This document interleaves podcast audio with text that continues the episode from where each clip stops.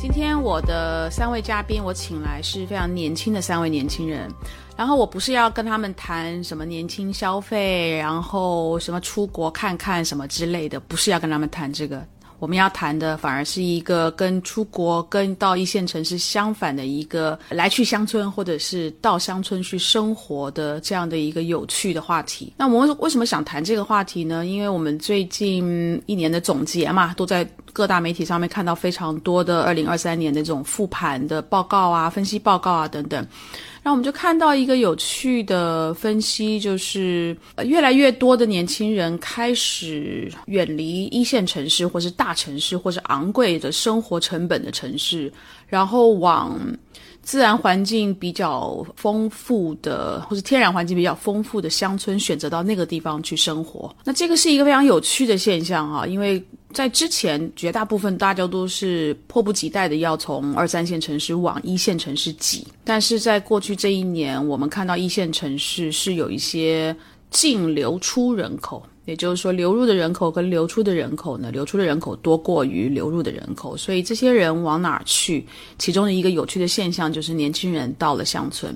所以今天我们请来的这个有一共有三位嘉宾啊，有两位呢。确实，现在目前是生活在乡村的，有一位是自己选择去，然后另外一位是被空降，但是呢，爱上了乡村的生活，然后就在那里定下来。然后第三位嘉宾呢是试过，但是好像觉得这个并不是适合他的生活。然后他自己呢也是一位播客的主播，他也接触了非常多这一类的这个选择到乡村生活的年轻人。所以这三位嘉宾，我觉得应该会给我们。这个课题或者这个主题带来一些非常丰富的一手的经验，还有他们所接触到的跟他们以做出同样选择的年轻人，他们对于生命生活的态度是什么？那我这三位嘉宾呢？第一位就是同样也是主播身份的短短长短的短短短，那他的播客呢叫做 Open the Bottle。Hello，短短你好。Hello，Hello，Betsy，我是短短。对，然后我是 Bottle Dream 的小伙伴，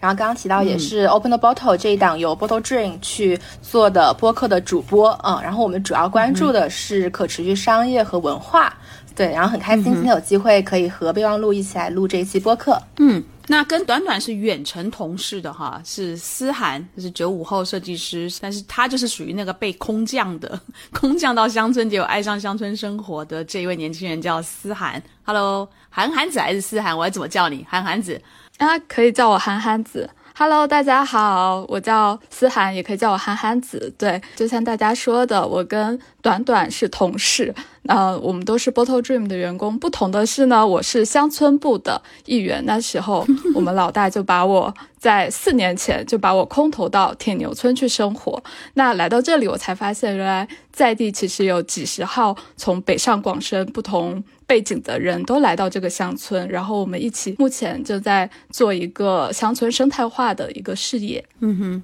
你在哪一个乡村？跟大家讲一下哦，全那个全称很长的一个。好啊，铁牛村是在四川成都市蒲江县西来镇，嗯的一个小小村落，叫铁牛村。嗯哼，非常有意思。其实大家如果在比如说小红书啊、社交媒公众号上面去搜铁牛村，你大概率都会看到韩寒子的故事哈。那我们第三位呢是呃叫婷婷，她是八零八五后的新村民，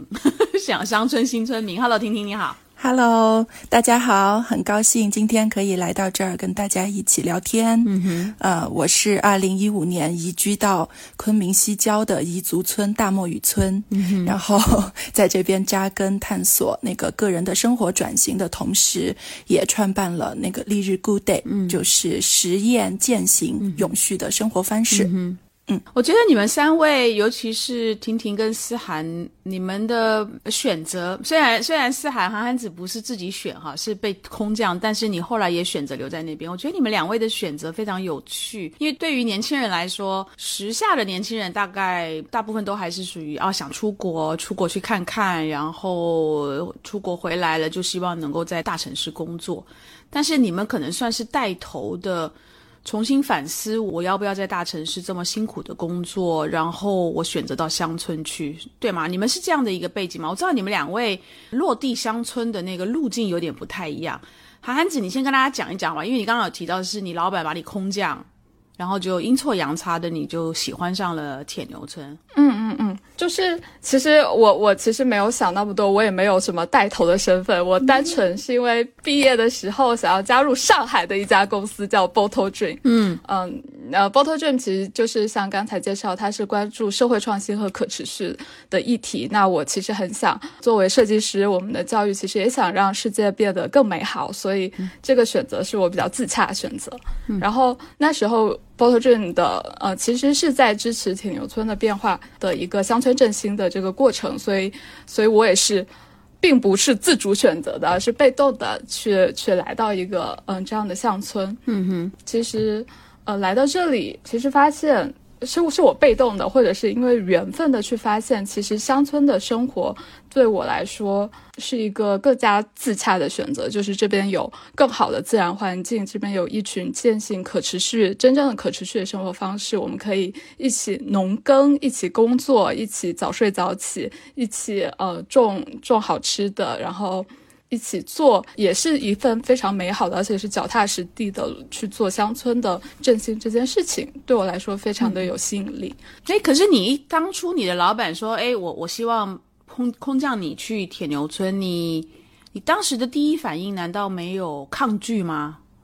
因为你说你一开始你是希望到上海来。加入一家在上海的公司嘛，对不对？一开始我是非常困惑，嗯，就是为什么这 BD 这家公司跟一个乡村会有关系？嗯嗯，但其实这种困惑，但是我非常信任这家公司，因为我其实研究生的阶段我就是在这家公司实习，嗯，然后我知道他们所做的、所推广的所有的事情，它都有。都有关于这个社会向善或变好的可能性，所以其实那时候虽然对于乡村很疑惑，但是一方面我信任这个团队哈，另外一方面呢，其实也跟我的背景有关，就是我其实是从小到大就是在一个不是特别大的城市，就是在泉州这个小小城市里面生活，也没有乡村的体验。其实我隐隐约觉得我的自然的缺失和我对乡村这方面的其实。嗯，想要支持，但我并不知道它是怎么样的。我也很想去挑战，其实是有一个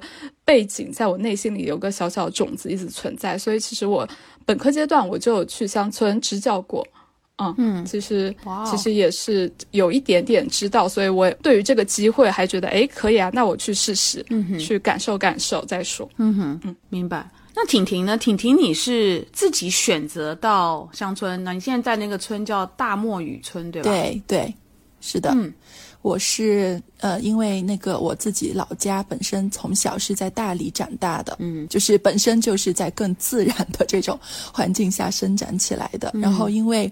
呃，我大学呃学的是社会工作专业。本身也接触到了各种社会议题，然后毕业之后留在那个云大工作了六年。那工作的过程中，其实我在云大也开了社会企业的课，嗯，然后同时也不断的关注像刚刚那个思涵提到的社会创新啊等等的这些行动。嗯，对我自己而言，就是呃，我觉得我是相信这些呃，就是向上或者说个人的这种能，就是个人他有一个。自主的这种呃愿景，然后同时可以通过个人的行动，可以去创造一些不一样的一些美好的未来。嗯，那我自己，但是。工作了呃六年的那个过程中是在昆明的市区嘛，嗯，这个过程中我就发现城市似乎并不是我想象的那么美好，比如说吃到的食物并不是小时候的味道，嗯啊，然后甚至昆明也开始有雾霾，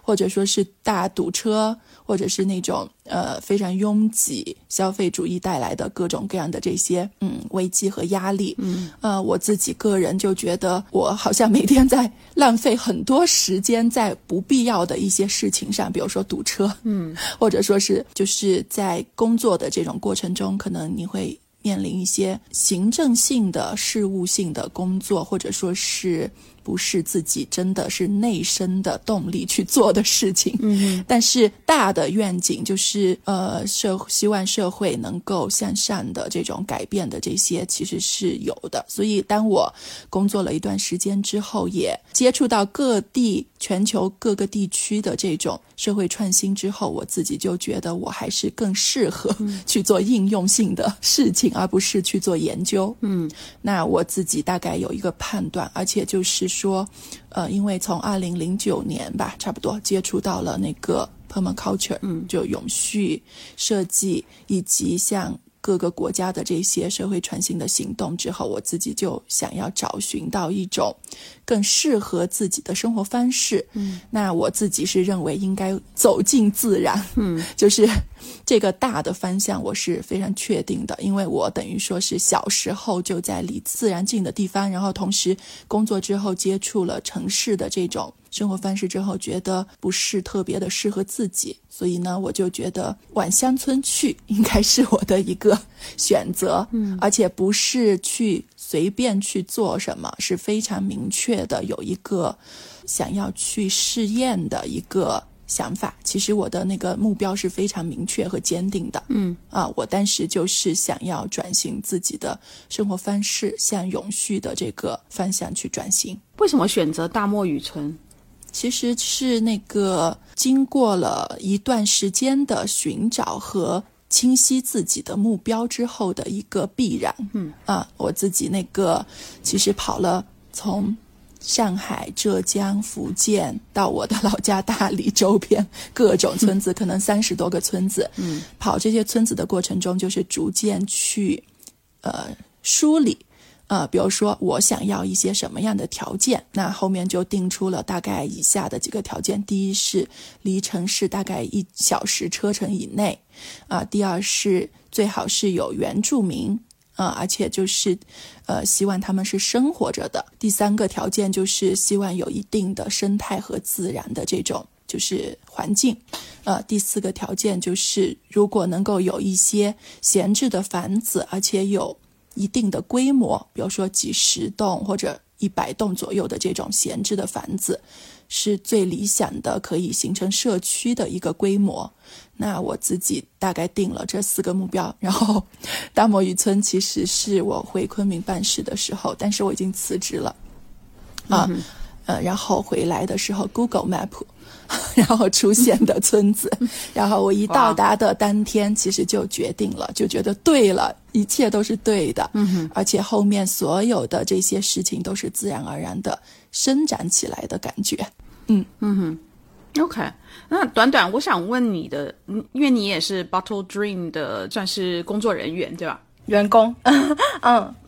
是员工。然后，所以你也接触到非常多这种社会创新领域，尤其是这种我们叫 social responsibility startup，对不对？嗯嗯。中文中文的名字，他们有一个，你们有一个词，对不对？社会创新吗？或者说商业？就叫社会创新。对，我们会叫 social innovation，社会创新。对。OK，所以你 Bottle Dream 是一个社社会创新的一个新创企业，所以你们接触非常多这一类的，就是尤其是在乡村做创新或者说做可持续发展的这些创新举措的年轻人，然后公司自己也在做这一类，但你反而自己是暂时觉得你不太适合去乡村的人，对吧？所以你可以跟我们讲一讲，第一个。刚才我们前面两位嘉宾，他们所讲了，他们就说认识到乡村，然后爱上乡村，然后在乡村定下来的这个路径，跟你所接触到的其他年轻人是不是类似？然后你再来跟我们讲讲，为什么你你自己对自己的评估是你暂时不太适合去乡村？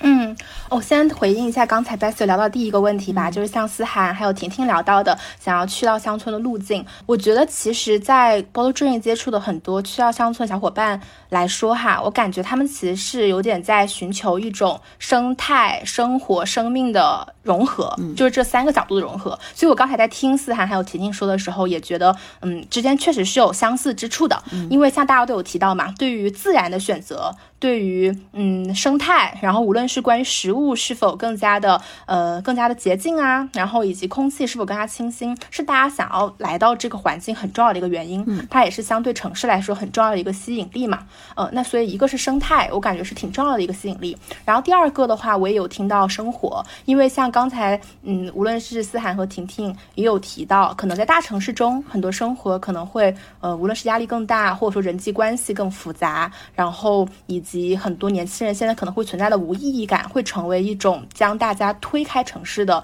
一种原动力吧。嗯，那可能乡村哈，就是在在我们的感知下，会觉得它有点像是一个能够重新去建构秩序的一个场域，因为它有很多的规范，不像城市已经被公司、被商业。被品牌以及被各种结构已经框定好了嘛？像来到了一个乡村，大家可能有了更多，无论是以共居的形式，或者说自己去建自己一个民宿的形式，重新构建的可能性，所以会感觉可能可以带给大家一些新的生活方式。嗯，所以我经常在在像一些少美上面，大家可能会看到很多呃视频，可能会一个人他如何从零开始建房子，然后很多人会说很疗愈，然后我觉得他这种疗愈感其实也是有一种重新开始的感觉吧。嗯，然后我觉得最后一个可能。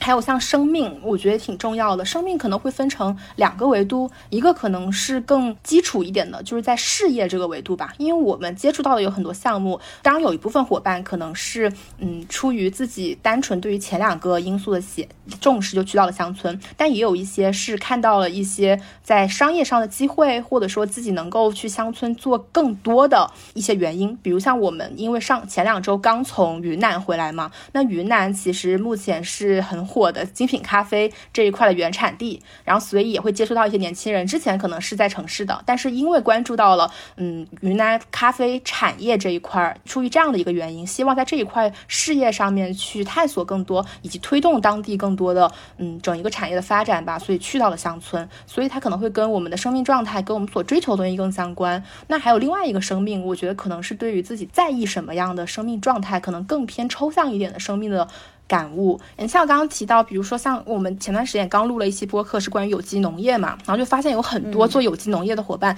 抛开商业啊或者说消费的角度来说，他们更多是因为自己意识到了自己需要更洁净的食物，或者说意识到了食物如何影响我们。的生命状态，所以想要回到乡村，所以我会感觉就是回应刚刚 Beth 说的那个问题，是不是大家去到乡村的伙伴有一些共性哈？我们觉得这个共性可能就是他们会想要去探寻这种嗯生态生活呃生命这样子的一个统一。可能会有这样子的一个共性在，嗯嗯。然后如果回到我自己，我觉得，呃，他可能不是直接去说自己适合乡村或者不适合乡村，因为其实我们会感觉现在乡村跟城市之间的边界是在逐渐模糊的嘛。我觉得可能我现在是找到了一个对于我来说更多的时间在城市，但是也比较适合我自己的一个。生活状态，因为首先就是因为像我是 Bolo Dream 的小伙伴嘛，然后我们自己在公司里面，我们是在一个呃老社区里的一个房子，然后我们有自己的菜园，然后我们平时也是会嗯一起开饭，然后就不用去点外卖之类的，所以整一个生活状态可能相比更多的城市的伙伴，我觉得本身会更已经稍微更可持续一些吧，所以我觉得在这样子的状态下，这种刚才提到推动力可能没有那么的强烈。然后另外一块的话，因为像嗯，我们接触到的很多项目的原因，我们也可能有点会是以流动式或者说穿插式的方式去到不同的乡村。所以当我需要乡村的时候，我也是能感受到乡村自然带给我的力量的。然后这个对于现在我的生命状态来说，可能就是我感觉还蛮蛮舒适、蛮自在的一个状态，所以就没有很强烈的动力说我一定要换了现在的生活方式，然后完全去到乡村。最后一个的话，我们是会感觉其实很多乡村的伙伴，嗯，大家也会需要一些跟城市的链接嘛。然后正好 b o l Dream 其实也有在做这一块的事情，有点像一个城市窗口，也会觉得说，那如果自己 base 城市，也可以以这样子的方式去跟乡村有更多的。可能性，所以就没有说完全要选择直接去到一个乡村这样。嗯，Bottle Dream 是一个是算是一个公益组织吗？还是并不是？呃，不是，它是一个，如果说在全球的一个认证上面，它是属于 B Corp。就是共益企业，共是那个共同的共，它是一种去兼顾社会效益跟经济效益平衡的一种公司模式。对它现在现在也会有挺多的，就是关注可持续发展的品牌吧，想要去往这个方向去迭代自己。嗯哼，B Corp 的 B 是什么？Benefit 就是利益共享，就共益社会跟商业之间。好，所以刚才那个短短讲的 B Corp 就是 Benefit Corporation。对对对，是的，是的。OK，哎，那好，我我听完你们三位的分享，我有一个共同的问题，我想问你们三位，然后看看你们三位是不是都可以跟我们讲一讲你的意见。就我刚才听，其实呃，韩寒子跟婷婷都有谈到，希望去做一些，要不就是社会社会创新，或者是说跟生态有关、跟可持续有关等等等等的一些的生活上的创新，包括生命上面的一个一个创新。我第一个问题是，为什么？社会创新，它就一定只能在乡村才能够实现。就说你们为什么都会选择到乡村？这我第一个问题。第二个问题呢？因为我们其实当当你们到乡村的时候，你是开启了你一个人生的新的篇章，所以你在那边寻求新的规律，然后你在那里去去就是建立一个新的生活。但是那边也有当地的居民，所以你们到那里去，会不会某一种程度来讲是？打乱了当地居民的一些生活的规律，反而是因为他们会好奇，然后我们也希望他们，我们跟他们能够共同去创作一些什么事情，创新一些什么样的东西。比如说，我我看到韩子你的，呃，可能有一些跟食物有关啊，等等这些。会不会我们反而去打乱了当地居民的一些的规律跟他们生活的宁静？我我想问这两个问题，我我想请你们三位都跟我聊一聊，好不好？我我先从韩寒子开始。好，对社会创新，它。其实是这个概念，其实简单来说，就是面对呃现在这个社会所存在的比较比较大的议题，比如说女性议题，比如说贫富差距之类，还有包括环境议题。然后现在可能很难用通用的普遍的方式去解决解决的东西呢，是可能通过个人的创造的变化，或者是资源的重新整合，去起到一个变更的作用，把这些问题往好的方向去推动。然后乡村属于社。会的一部分，所以呢，社会创新没有一定要在乡村发展，而是乡村其实是一个社会创新很好的实验场。那回头来说，为什么我们会在乡村做这件事情，或者是为什么是铁牛村？呃，铁牛村跟大木雨村，我刚才听起来，其实最大的不一样，其实就是在铁牛村其实是一个资质非常平凡的乡村，嗯，它没有特别好的。的环境，甚至是我们所理想中乡村有的很美好的桃花源的式的那样的生活，它其实是。是有点不一样的，因为乡村它在发展的过程中，它经历了经历很大规模的需要去把把作物，就是农作物，像水稻啊，把它转化成经济作物来去增收。那经济作物它就会砍伐大量的森林，去把它变成单一种植的。就比如说苹果，苹果村大家都卖苹果，那柑橘村都卖柑橘。那那这样的呃生态其实。变成单一种植之后，它可能需要它的土地就会有一些失去保护，它是需要通过农化的种植方式来达到更高的产量的。其实真实的一个非常中国城市乡村最小的那个单元的普通的乡村，它就是在一个自然生态环境被破坏的情况下下去去牺牲掉它的环境去发展它的经济的。所以，当我们来到铁牛村，呃，第一个给我带来很大的。的刺激的就是，其实，呃，村子里的打药其实是非常非常严重的，环境并没有我们所想象中的那么美好。这个环境它被污染之后，它对人其实有很多的影响。而，呃，作为一个城市人，你是不是也要买乡村的食物？你是不是也要去乡村去体验？那其实水土相连这个部分，呃，我们发现其实没有办法独善其身。所以那时候我们在。呃，来到铁牛村，我们被震撼，或者是我们生活，因为我们已经生活在这里了。我是无法，因为我关掉门窗，我都能闻到周围周围果园的农药味的时候，不能不得不去面对这个问题的。嗯嗯，所以所以铁牛村一开始的时候是就是就是我们所有人真正生活在这边，逐渐更多的人都是。有同样一个目标，就是我们是不是能通过我们这群人的力量，去让一个乡村的经济模式发生一些变化，以不破坏环境，甚至是以修复修复环境的方式去发展乡村。嗯，这是一个初衷和使命。那，嗯那是否会对在地的村民进行打扰呢？我觉得这个话题挺有趣的。我，呃，一方面呢是之所以能够在这个乡村留下来，是因为村民的接纳。嗯，就是。呃，当我们在这边生活的时候，这边的四川的百姓其实非常的淳朴，他们对我们的那种把我当做妹妹或者当做呃别人家的女儿去去给我们送好吃的或者给我们做好吃的饭，是他们以一种跟我很真实的相处的方式，友好的方式，所以我才对这边建立了基础感情。然后，那是否有打扰呢？那我们要做生态化，其实我觉得。打乱他们的生活是是必然的，因为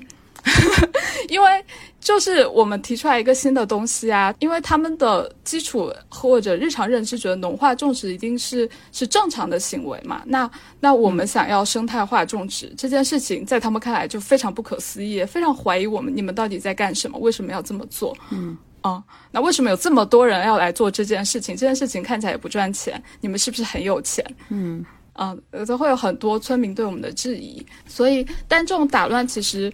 带来的就是我们。我们很希望让村民跟我们一起送生态种植，对不对？因为土地都在村民的手上，他们如果愿意生态种植，这个村子才有可能实现生态化。我们没有钱去把所有的土地包下来，这也不可能。那其实，呃，在这个。这个打乱的过程中，村民其实很好奇，我们是不是不打药能种出果子？然后我们做实验给他们看，是可以打可以种出来的。还有包括，嗯，包括，哎，是不是我们可以把这些果子以更好的价格卖出去？是不是有人买单？哎，我们也是试图给。证明给村民看，然后村民其实，在被打扰过程中，还觉得，哎，你们这些好像好像可以为村子里创收，哎，好像村子里的游客变多了，我是不是可以做一些生意？其实，在这种打扰的过程中，它也其实是一个呃互相共赢的过程中。哎，其实我们也了解到，其实很多人也很希望不打药就能种出很好的果子，那他们也在过程中，我们就彼此交流，彼此融合，然后这个。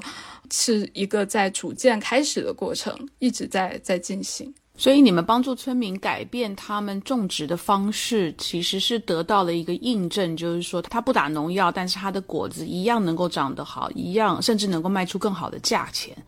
我不知道不打农药跟生态种植在在村民他们就是原来呃从事种植的村民他们的付出就成本上面来讲有没有什么差别啊？我先假设，如果没有差别，但是还能够卖出更好的价钱，这是一个对他们来讲，这是一个好的改变。所以，虽然他们一开始是有一点怀疑，但是他看到了最终的结果，他是最终是能够接受这个新的种植方法。嗯，这个其实是第一年，其实第一年就因为我们其实也很忐忑，我们不知道，因为这些这些被农化改变的土地，它其实是是需要修复的。那是不是能直接不打药？我们也非常胆战心惊的，所以自己租下九亩果园去尝试。然后在精细照料下，也是老天给面子，我们第一年、第二年、第三年都其实它都挺过来了，而且活得很不错。呃，所以才才能够给到大家一点点信心。但是在生态种植的过程中，它跟农化种植，它就是要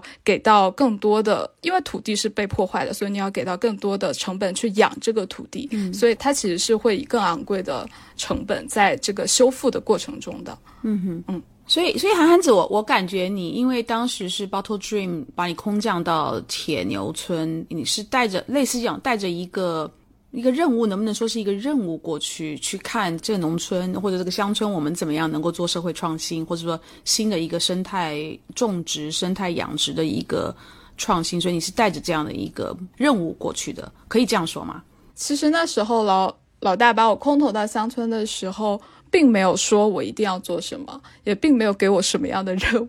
就是让我去感受这边和适应团队。诶，其实包括我们最早其实铁牛村的开始也没有说一定要做什么，我们就是在体验和感受这个乡村的过程中，发现这是我们觉得这个是需要去去调整的问题，也并不是因为这个是一定是社会创新议题我才做。嗯，哦，明白。呃，这就是因为我生活在这里，然后这个问题急需。有人去挑战，或者是是给出一点点可能性，所以我们就做了。嗯嗯，然后就是我该怎么说？因为讲，嗯，因为我们我们其实是是包括。我们不是以目的导向去去规划我们如何如何去做，而是而是我们去真正的生活而体验这边。所以挺牛村每一步的发展和阶段性的发展都不是被规划出来的，而是根据现有的缘分或者是现有的处境，我们去规划这段时间的目标。嗯嗯。因为生态化毕竟是一个很长远的梦想，它不是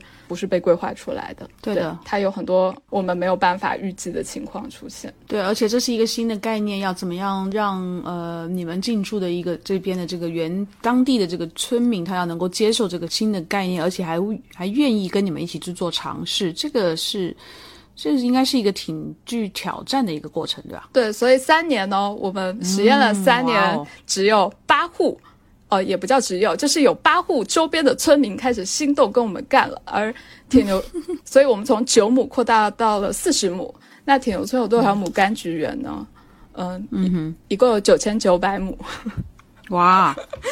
对对对，所以其实这个过程也是可能它会像指数一样，有政府支持，大家看到我们是不是可以更快的推进？这个其实也很需要缘分啊。但我们这样做，它其实是逐步在像今年，我们就很有可能有三百亩的这个老三跟我们干的可能性，因为有更多人看到这方面的收益。所以今年对我们来说最重要的事情就是把九亩到四十亩的杆子卖好。嗯嗯嗯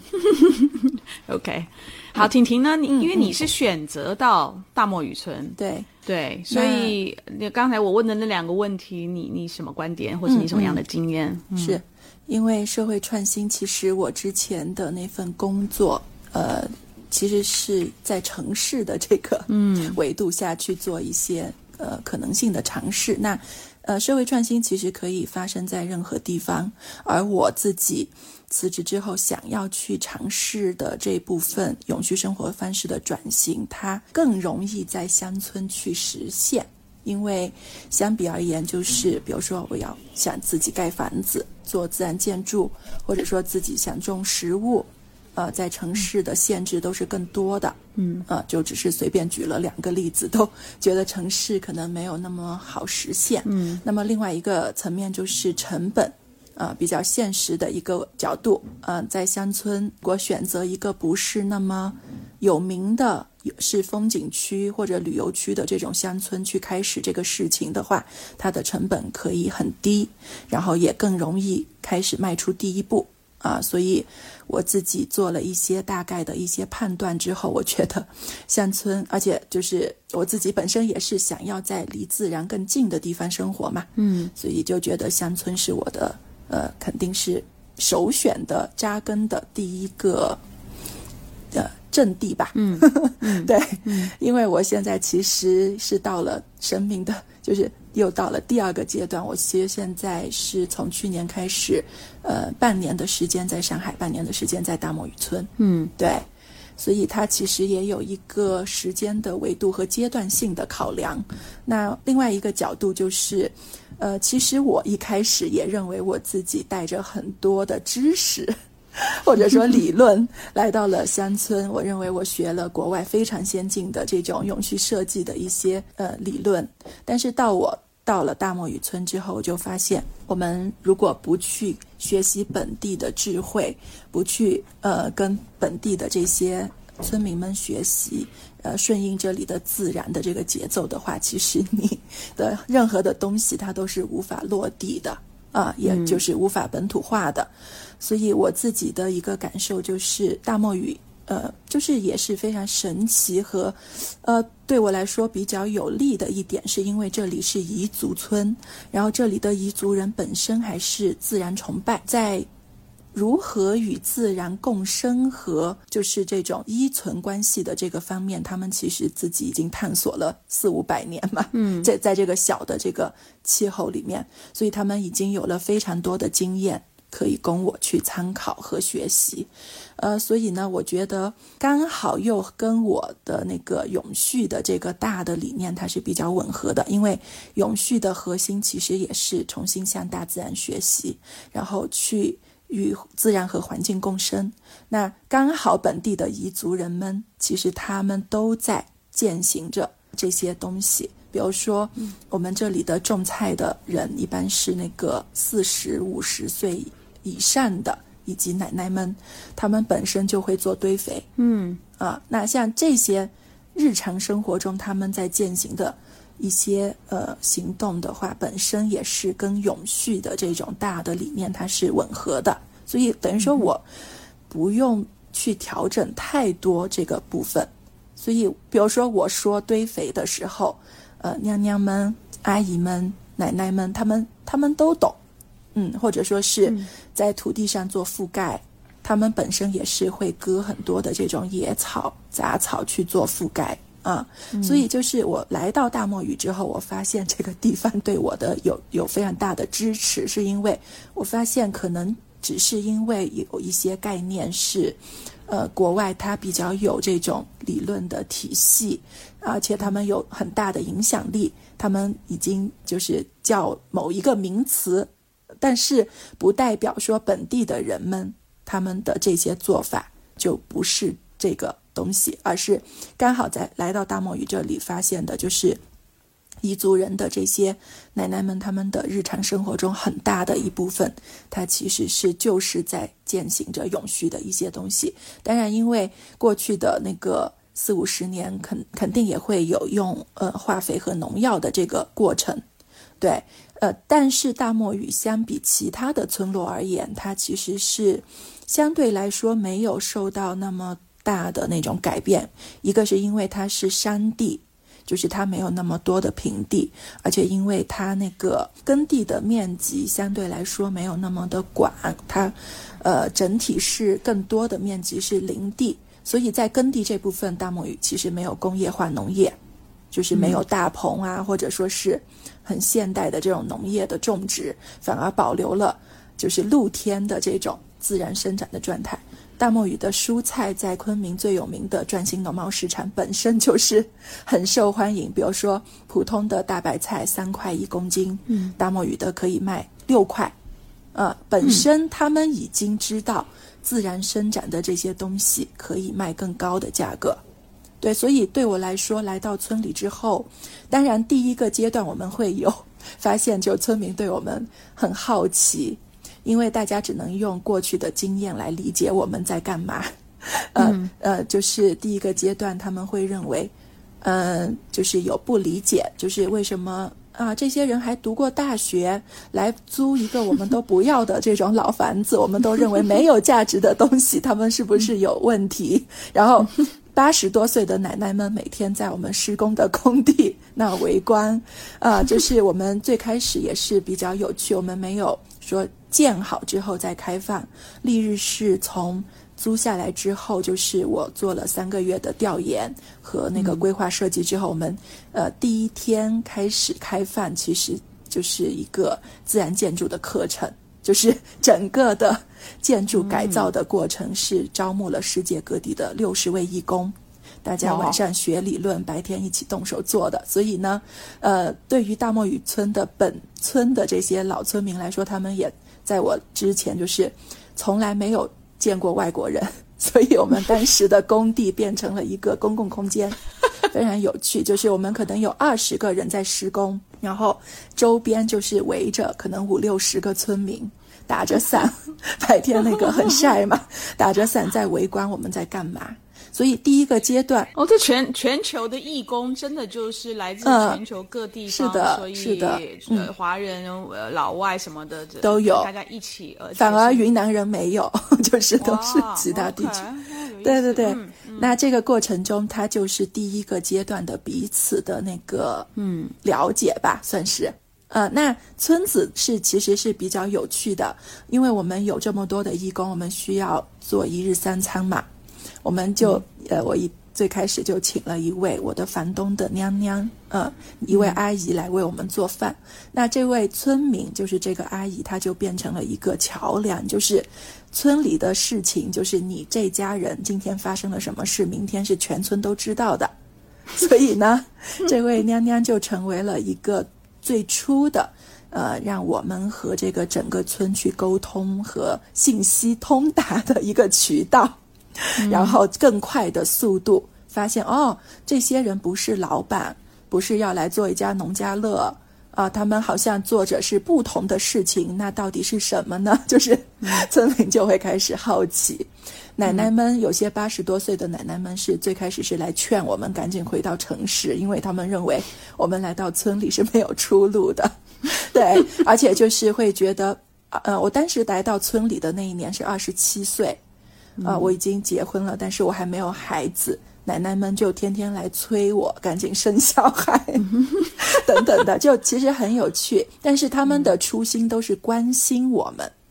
就是他是出于一种关心。但是，嗯，很有趣的就是大漠雨村的这里的人，他们非常的接纳外来人。因为我第一天到达的那个经历，我还历历在目。就是，呃，我随便走上了一座山去，因为我想随便看看。然后有一位奶奶，就那个果园的主人，刚好在，她差不多八十岁。第一分钟就是她没有什么任何的防备，而是马上爬到树上去给我们摘了李子。对，就是非常欢迎的，呃，接纳的这种态度，让我们非常顺利的，呃，从第一天开始就觉得这个地方是一个可以待得下来的地方。而且我的房东就是我，呃，就是等于说我到达的第一天，我就呃看到了我的其中的一个老宅嘛，就是在路边的，然后刚好遇到我的房东，他也是一个年轻人，八五年的，那他。当时跟我说的是，不需要付租金，只用帮他修复房子，修复好了就可以。当然，我们后面是正常的签了合同，给他付了租金。但是他的态度是非常的开放和接纳的。然后他又刚好是这个社区的副主任，但是所以就是从行政的角度也好，从村民的这些接纳的角度。呃，各种层面上来说，就是我们都觉得是找到了一个对的地方，再加上他们的信仰，就是呃他们的自然崇拜，就是从那个价值理念上，也是大家还是有很多点是共通的。所以我来到大漠雨，我就觉得是冥冥之中注定好了。所以这跟这跟城市的这种冷漠形成了一个非常非常大的对比，就是你来到村里之后。呃，你不懂很多的东西嘛？比如说我们在施工的过程中，如何使用本地的材料这个部分，就是所有的那些老爷爷们，他们可能是当时盖这些房子的工匠，他们就来到工地上手把手的教这些义工怎么去做每一个细节啊。嗯哼，包括今天就是我们一位老爷爷还教美国的一些学生 怎么制作土砖。对，所以我觉得村民们是非常的热情和那个开放的。对，所以我们在这个过程中觉得很容易的就开始了。啊，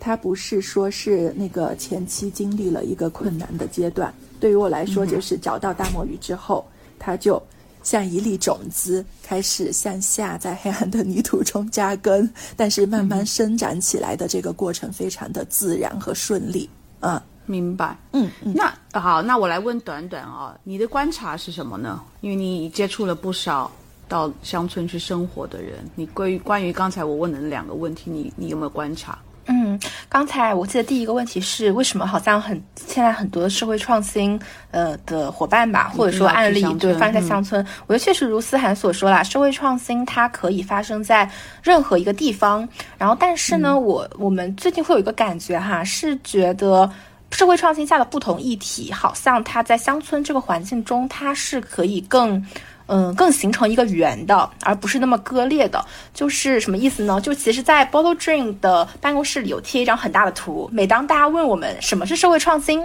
然后或者是什么是呃，或者说是跟商业有关的话，可能商业向善，那我们可能就会说，哎，社会创新它跟三个东西有关，一个是自然。嗯，像我们聊到环境啊，然后聊到自然本身的一些循环系统啊，它是跟自然相关的。然后另外一块是跟社会相关的，它跟性别议题相关，跟社会创跟嗯跟社区营造相关，跟教育相关。然后第三个是它跟自己相关，可能跟自己的生命状态呀，然后自己的探索相关。那过去我们讲一个什么样的伙伴他在做社会创新，我们会理解成他只要在这三个领域，呃，可能有任何一个领域他想去做一些推动改变的事情，它都是社会创新。所以之前很多时候。我们去理解的时候，这三个模块它感觉更像是分开的。但其实刚才在听子涵、婷婷，包括接触我们接触到了一些其他伙伴的时候，我们会感觉在乡村这个场域中，它更能够形成一种融合吧。然后同时，它这个过程中，社会创，因为很多人一听到社会创新，也会觉得说它应该是一个纯利他的事情，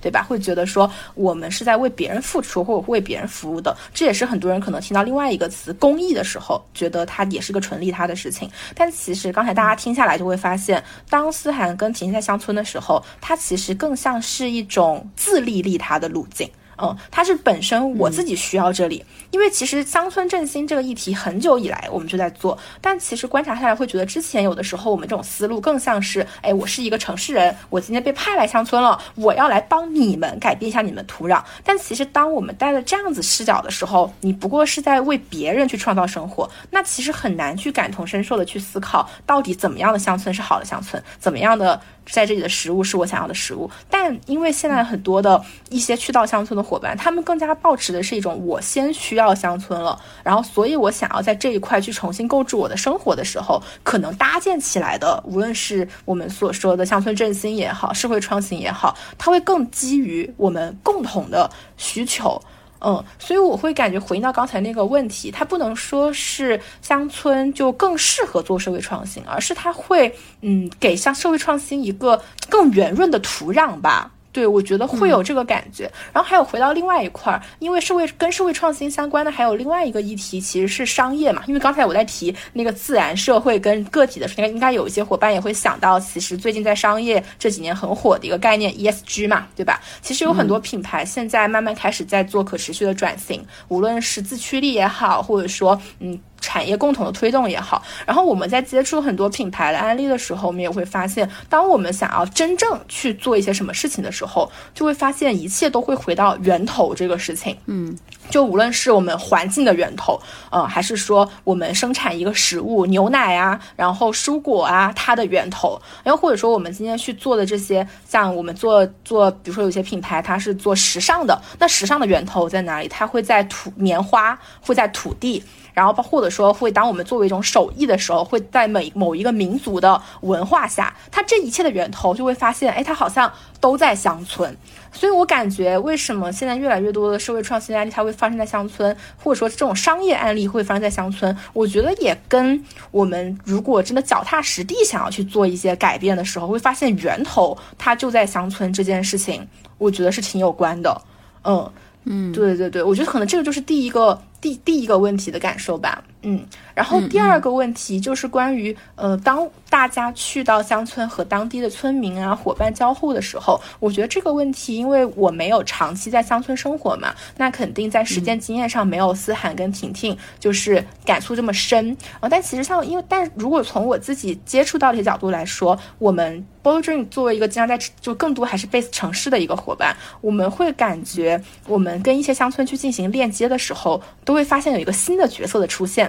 就是一个可能生长于乡村，但是呃游走于城市的人，他们有点有点会成为一个中间的链接者。就比如说，嗯，像我们去到呃刚才提到的云南的这个项目的时候，然后在云南这个项目做。是有一个女孩子，然后她其实是生长在云南佤族的一个女孩，然后她会认识特别多的在地咖农，然后她其实就相当于是本土生活的一个角色嘛，但同时呢，她又跟消费端这边的，呃，她的消费地有更多的一些交流，所以她就有点像成为这样子的一个中中介者，然后去打通城市跟乡村两边的沟通。然后我在很多其他的乡村中也会看到这样的一个角色，我觉得这样的一个角。色还挺重要的，但是我觉得，当我们去到乡村的时候，确实还是要带有一个更。谦卑的心态吧，就是毕竟有时候会不会打扰到本地的村民？我觉得在一开始的时候肯定是会的，但是我刚刚听下来也会觉得，如果呃一些外来的伙伴能够跟大家去更好的融合的话，可能会让一些乡村生活的人也不觉得自己乡村这么差。就有一些像刚刚婷婷提到的，可能哎我们的食物原来这么好，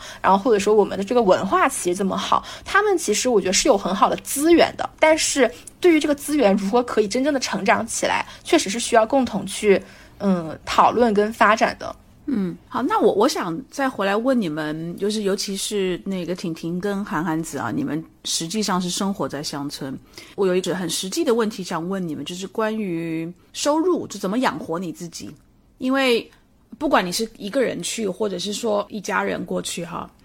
呃，我们当然。都是从用城市的眼光去看，哇，你一定要因为你要租房子住，然后你要喂饱自己或是喂饱自己的家人，你要花钱买菜，然后你还有很多生活的所需等等等等的，所以你怎么养活自己？这我们是用非常城市人的角度去看这个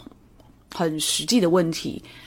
但是或许你们在乡村生活的时候，这个收入或者说怎么养活这的自己的这件事情，可能没有我们所想象的这么艰难，或者这么个这么困难，对吗？思涵，思涵先说好了。嗯，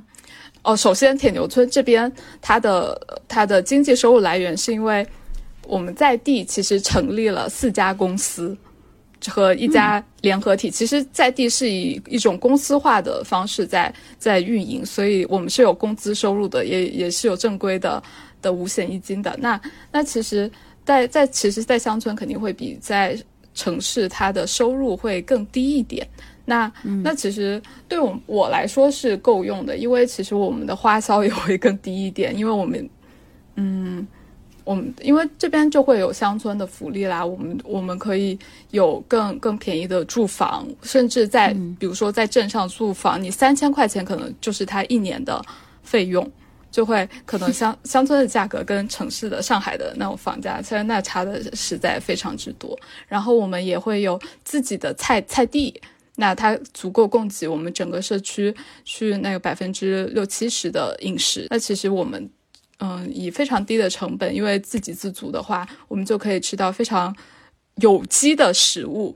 嗯，对，那那这个其实在城市的消费上面，如果你要吃很干净的食物，它也是相对较贵的，所以。嗯，在这种环境下，我呃，对我而言哈，我我是感觉还挺适应的。那我为什么接受这个，或者是一方面是因为我的理想在这里，我我一直想做的事情是这个。那另外也是对我自己而言，在这个阶段，就是我以前那么希望我是一个对物质不要那么依赖的人，但我其实实际上并没有这么做到。嗯哼，那那真正的在乡村生活后，我我的快递和我没有外卖了，因为铁牛村。几乎没有外卖，那那我我的快递也在镇上要取，其实很多可能所谓的不便利，变成我重新去，甚至打印店都在很远，重新去创造的那个部分。那这个东西反而是真正在践行我想要成为的一个一个更加呃少消费而更多创造的一个人的这个过程。那其实那那我觉得这也是阶段性的一个。一个一个部分，因为整体来说，我们也很希望。为什么我们在做生态化？那想要让村民起生态化，它很重要的一个目标还是实现经济效益，能够让大家在生态化过程中能够赚到钱，那收入啊、福利啊都会提升。那这个提升，这个经济的走向其实是跟社会发发展方向很有关系。所以我们很希望能够在乡村、在铁牛村把生态经济这这个事情做好做出来。嗯。那那大家的收入肯定也会跟着提高，所以现在这个阶段有点像是，比如呃呃初创阶段，嗯，婷婷，相比于那个呃思涵他们而言，我可能是更彻底的，就是说我是辞职之后，自下而上的自己从一个第一位新村民，然后来到乡村，呃，就是从零开始嘛，对。那你是带着你是带着存款？一开始的时候靠着自己的存款，会有一肯定会，因为工作了几年嘛，肯定会有一些存款。那但是我当时自己的一个想法是，因为本身我，呃，就是想要来践行的是那个社会企业的这种模式嘛，就是我不希望再用那个过去做公益服务的那种，比如说找基金会，或者说呃找什么其他的这种，呃，就是呃。自己不造血的方式 去短暂的做一个项目，而我是想要让它扎根的，所以我当时在来大漠雨或者找到大漠雨之前，其实我已经花了差不多半年的时间，非常认真的做了一份商业计划。但是我当时也心里确实是还是没有底的，呃，而我当时的一个想法是，如果说我来尝试了做不成的话，我还可以重新去。呃，找一份工作也好，或者说用其他方式，因为我认为我当时自己还很年轻，而且，呃，没有孩子或者也没有家庭的任何的负担，所以我非常轻松的可以开始。呃，但是我自己是认为，就是更重要的一点是，你敢不敢打破所有的你过去的自己的标签身份，然后重新从内在生发出你自己的那个天命，就是你要去。完成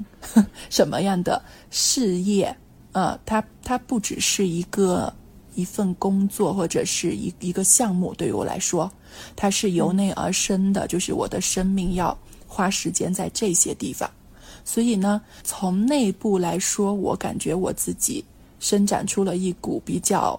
坚强的和坚定的一个力量，就是也是坚信，就是我是一定要做这个事情的。所以在这种情况下，就是当时我迈出了第一步的时候，我的头脑所能想象到的东西，它其实非常的有限。而当我真正开始行动的时候，我就感觉到整个宇宙都在支持我。就是我所有的念头，只要我觉得我需要什么样的支持，这些人就出现了。也也是因为我本身的这个项目，丽日这个项目，它带有非常多的社会目标，所以也能吸引到很多的人的这种关注啊。而且包括像我刚才分享，就是施工的时候，也有世界各地的非常多的人来帮助嘛。他们也贡献了很多这种想法，同时我也当时就是请我云大的过去的同事、认识的各个学院专业的老师们，呃，都来协作了。虽然说这个事情它刚开始切入点很小，但是，呃，其实永续生活方式的转型涉及到各种学科的协作。它其实，呃，比如说我刚才随便提到的，你看像建筑、呃，农业，或者说是这种。呃，社会学、社区营造的各种东西，其实就是真的是要融合很多跨界的学科的力量才能做得起来的。所以我第一年来到这里的时候，就比较像一个链接者，就是嗯，我来到这之后，链接到各种各样的资源人，然后共同来做了一个实验。那出乎我意料的就是说。呃，我们还在施工阶段，就有非常多的机构会来探访和拜访，然后就开始有一些这种收入。对对，呃，然后当我那个都是都是什么样的收入？比如说，因为比如说项目才在建，嗯，是因为呃也很有趣。第一个我收到的经费其实是辅仁大学的一个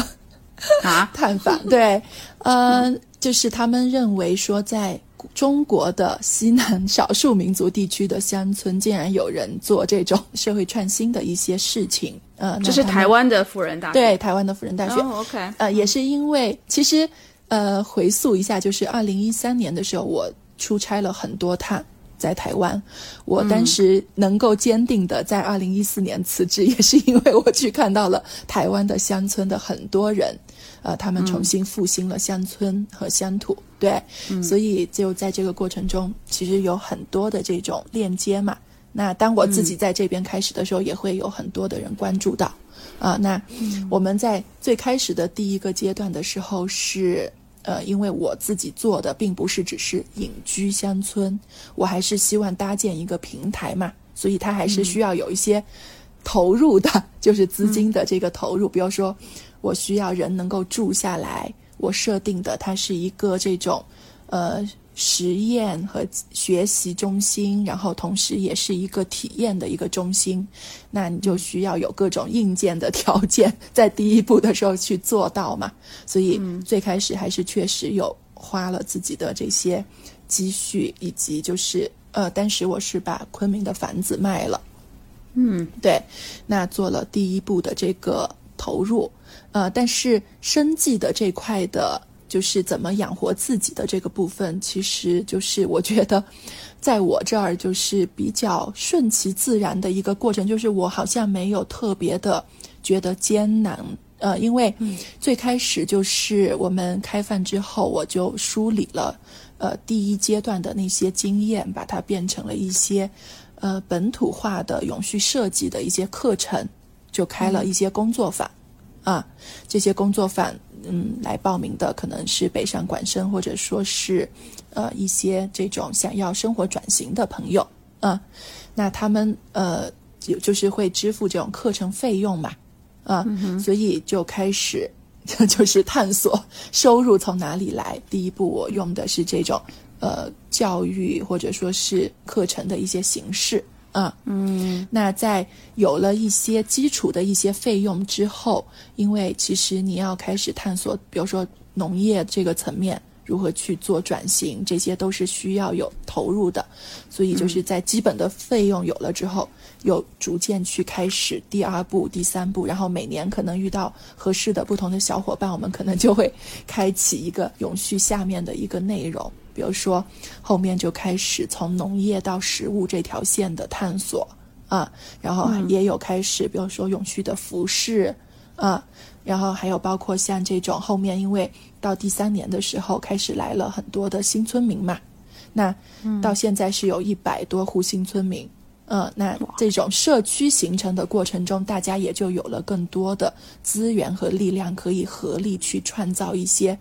呃，共同的在乡村的一些项目或者一些事情，对，所以它其实是有很多很多的可能性在乡村去，呃，创造。足够的生计，我我觉得就是因为来到乡村之后，我们也开始去想，是不是赚越来越多的钱，更多的钱是，呃，不一定的，就是不一定是真正的需求。而足够的生计，其实可能是一个更合适的。就是说，嗯，呃，我们可能一部分就是在乡村生活之后，其实欲望是降的非常低的。嗯，你日常的开销其实很少很少。然后包括这边，它其实最开始的第一笔投入之后，它就不需要你有每个月的一些大额的支出嘛。所以说，对于我们来说，它的那个压力其实也相对来说比较。轻，然后到了后面，就是我们创收的这些各种项目越来越多了之后，我们就觉得，其实相比于在城市，呃，可能以自己的健康为代价的那种 工作的赚钱的方式来说，在乡村它其实就是是可以更灵活和更有弹性的嗯啊，就是比如说我自己可以根据一个节奏。或者说身体情况的节奏，我可以 say no，就是比如说有些事情我可以拒绝啊，嗯，所以自己可能也会养得比较 比较好，然后从整个的健康的状况，然后念头这种可能也更正念，那你吸引来的很多的资源，可能也会就是其实是越来越多的。对我来说，我自己当初呃做丽日。开始的时候，我真的没有办法想象到现在的这种丰盛的现在的这个情况，就是真的就是迈出第一步之后，它就越来越宽广，连接到了越来越多的这种可能性，然后也在这个过程中，就是因为跟老村民之间也不断建立信任关系，嗯，而且他们也看到你是什么样子的人，你是。怎么行动的？在有一定的时间之后，他们更信任了之后，呃，我的一个小团队现在基本都是本地的人，嗯啊，然后我的房东也成为了我的股东，嗯啊，所以就是跟他们是更深的一种链接，嗯哼。然后我现在就是，比如说我半年不在的时候，就是村里的小团队们，他们其实是资金可以运转，啊，嗯，对，所以就是也为村子。呃，可能有更多的这些呃村民们也可以加入，然后共同其实共创出各种各样的这种可能啊，嗯哼，然后在这个过程中，也就就是我觉得是放下自己的那种，一定是我好像是拥有这个东西的那个执念，嗯哼，其实就是说，现在我更认为我是一个跟大漠渔村的这个项目，或者说是这些。村民是一种共创的，有点像共创的这种关系，而且我把自己放在了一个我自己相对是流动性的，嗯哼，而他们是天天一辈子可能就扎根在这儿的，嗯哼，所以他们才是最坚实的力量。对，如果说要做更长久和永续的事情的话，所以我就是在从第三年开始吧。呃，我就开始把很多的时间精力花在培训和培养人的这个工作中，就是所有的我们的课程活动，基本都让村里的年轻人免费的参加，嗯，然后同时也不断的发现了很多的能人，然后和他们共同去创造，嗯，明白，明白。好，那短短我我我要问问你。你在这个问题上面有没有？你不一定有自己的经验，或者是你，但是你可能看过别人的他们在怎么养活自己的这件事情上面你有没有看过失败的例子？也就是说，抱着可能是罗曼蒂克的想法到了乡村，但发现非常的不适应，完全不适应，然后也也没有办法找到方法养活自己，最后最后还是回到了城市。我觉得这个可能也确实和我们去看的很多案例啊，它也会存在 幸存者偏差有关。可能我们去接触到的很多都是已经开始找到了自己生活方式的伙伴哦。但是我觉得刚刚听下来，我会觉得，因为其实之前很多人对去到乡村。第一反应哦，是觉得说我要回我要回乡了，是不是我就要躺平？比如说很多年轻人可能打工打了一半，说哎我不想打这个工，我想回村种田。他更倾向于是一种嗯向下的一种放下，或者说不干了这一种态度嘛。但其实我会发现，有无论像刚才特别像婷婷讲的时候，我会觉得其实很多去乡村找到自己生活方式的人，他其实是不是去乡村打工的，而是去乡村寻找置业的。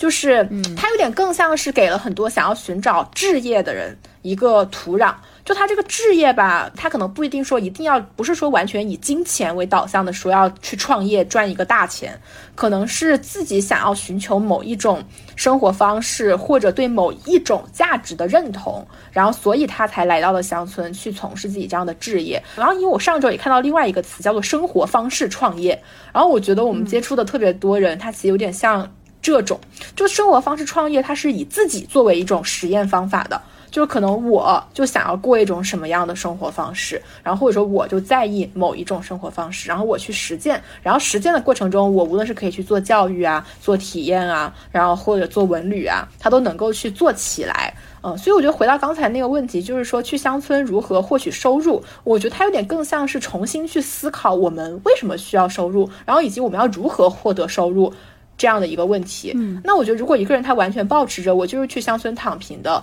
或者说我觉得去放空，一下子汲取能量是好的。但是如果只是说去乡村就能躺平吗？就能放松吗？我觉得好像不一定，反而刚看起来会觉得大家其实是很支冷的状态下，其实，在乡村中反而找到了自己的就是期待的方向。嗯，那我我我再回来问那个思涵哈，韩寒子，你到了这个乡村。铁牛村，我估计那个村里头也有他们自己村里头的年轻人，土生土长的年轻人，他反而是去了城市打工或是发展。那他可能放假的时候会回到铁牛村。当当他们回来探亲的时候，看到你们反而是从城市选择的搬到了他的这个土生土长的乡村去生活。他们这群的年轻人，他怎么看你们？你们有跟这样的？当地的年轻人互动过吗？其实我我刚才的，其实我呃也想回应一下，就是我刚才在讲，呃，我感觉我少讲了一些事情，关于铁牛村的收入这件事情。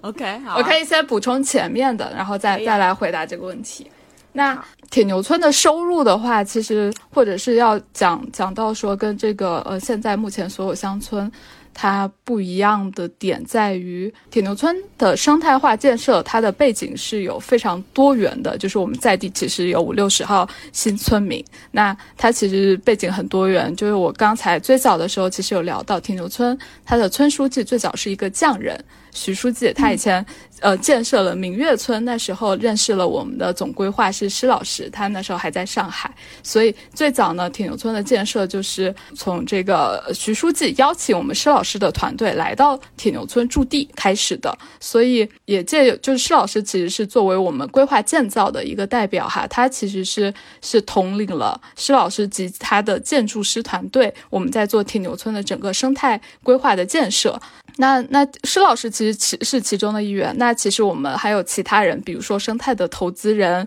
还有包括以前在上海做房地产的，现在来乡村做乡村振兴的，还有包括以前在在开餐厅或者腾讯的设计师，他们都来到很多很多人来到乡村。那其实大家都是在支棱起在生态化的层面上，在这个乡村要实现生态化，它其实是有不同维度的。那所以施老师支撑起的是那个顶层建筑。这个乡村它要做生态化的话，它的整个规划体系、建造体系该怎么做？那有一家建造公司在做这件事情，所以它赚钱的方式呢？当它它在铁牛村，它是它的样板，那其他。因为三年其实铁牛村有很大的关注流量的时候，这群建筑师，我们就其实是把我们整体在做规划引领的部分，在铁牛村做的实践，其实是以以策略的方式，或者是去帮其他村子做设计的方式去落，嗯，所以我们可以。可以有这方面的收入。那规划建造其实是要落地，对不对？铁牛村的生态才有可能实现。那如何让在地的农民一起生态化？其实是在做呃农村很重要的三农的问题，其中最重要的是农业问题。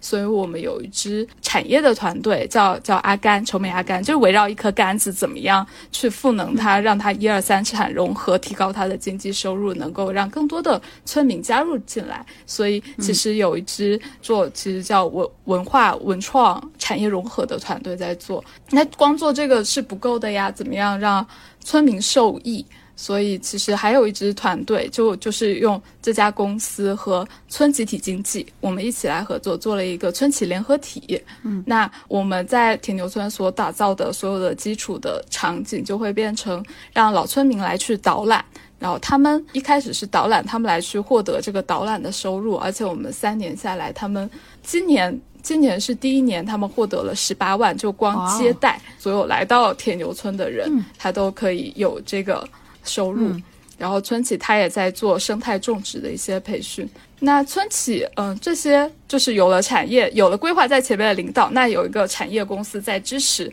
那它是属于商业的部分，那商业做不完的。呃，部分其实我们还有另外一支团队，他是由施老师的太太，她她其实是放弃了他的博士的的医药学的身份，他来到乡村，因为他有育儿，因为他们有两个孩子。那其实还小朋友的教育在乡村就是一件很重要的事情，所以他支棱起来的呢，就是他通过公益教育，我们有个公益基金会，公益教育的身份来去为铁牛村做。比如说亲子课堂、周末课堂，用各种我们带来的资源来去支持乡村的的这些小朋友的教育也好，也还有生态种植，还有大家的很多的活动、社区的营造，嗯，还有包括其实这么多人来到村子，我们也建立了一家叫巴憨的人才管理和服务的团队，能够起到呃跟所有公司一起一起来去解决综合的返乡人才的各方面租房啊和创业上面的问题，嗯。所以，其实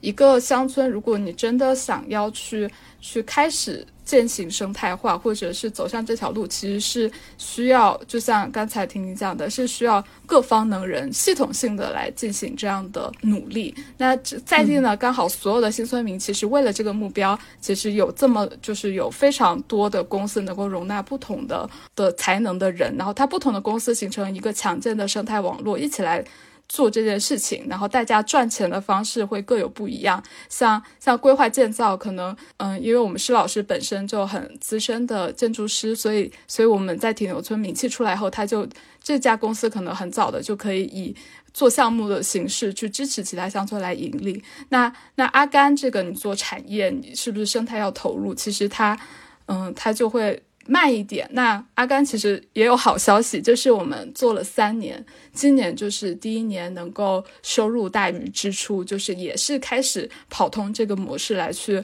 来去营收的一个团队。对，所以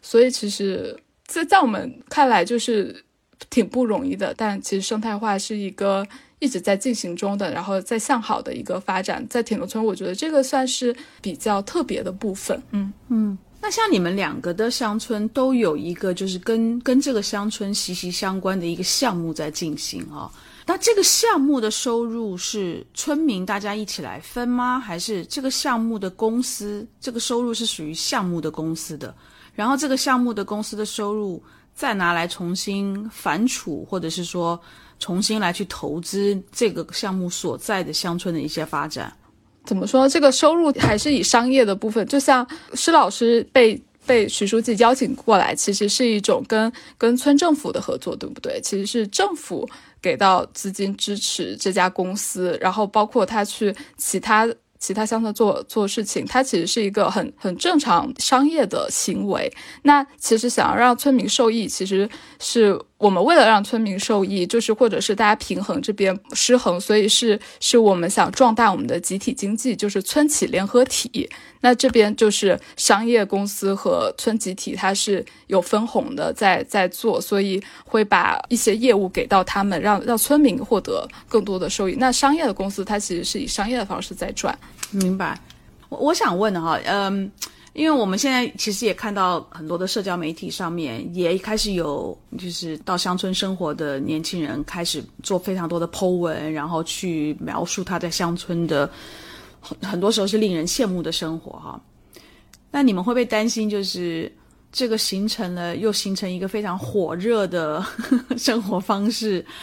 然后就会招引来非常多可能目的跟呃，他并不是真的想要到乡村生活，但是这就是好像这是一个热潮，所以他一定要来体验一下，他把它变成了一个体验的目的，就一堆人跑到乡村来，然后可能盖自己的房子，然后形成一种新的一个朋友圈的一个入住的方式。因为婷婷好像你有提过，你虽然是大漠新雨呃大漠雨村的。呃，首位新村民啊，但是呢，现在形成了一个朋友圈式的这个入住，可能就是目前很多是大家呃，就是说呃，意见很类似、价值观很类似的人，大家一起入住这个村，成为一个一就群的这个村民，新的一个村民群。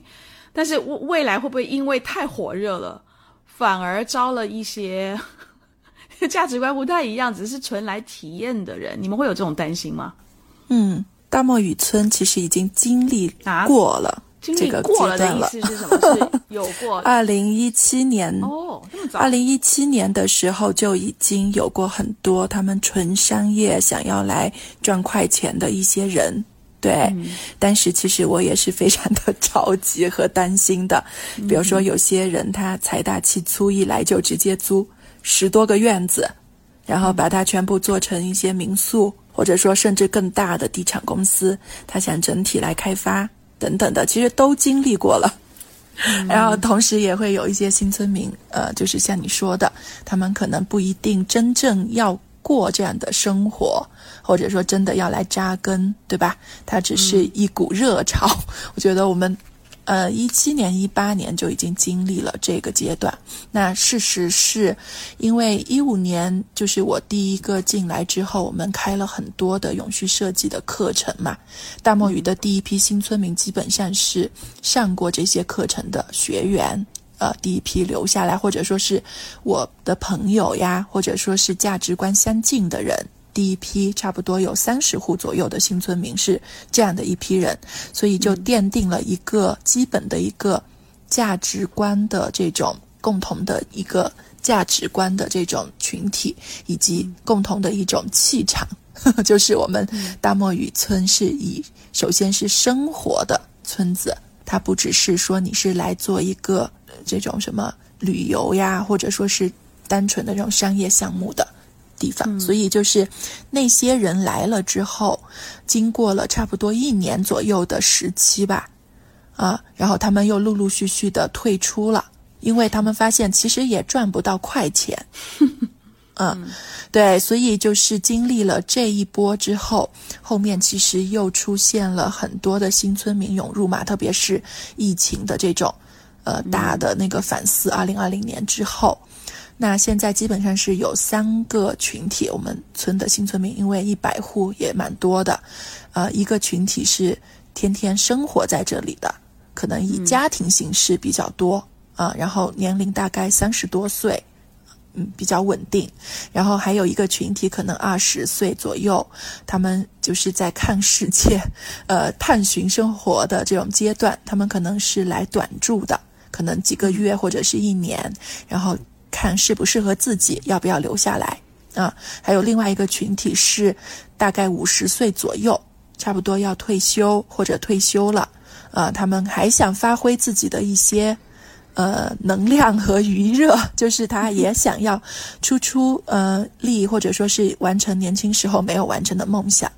呃，但是这几个群体其实基本还是以生活下来，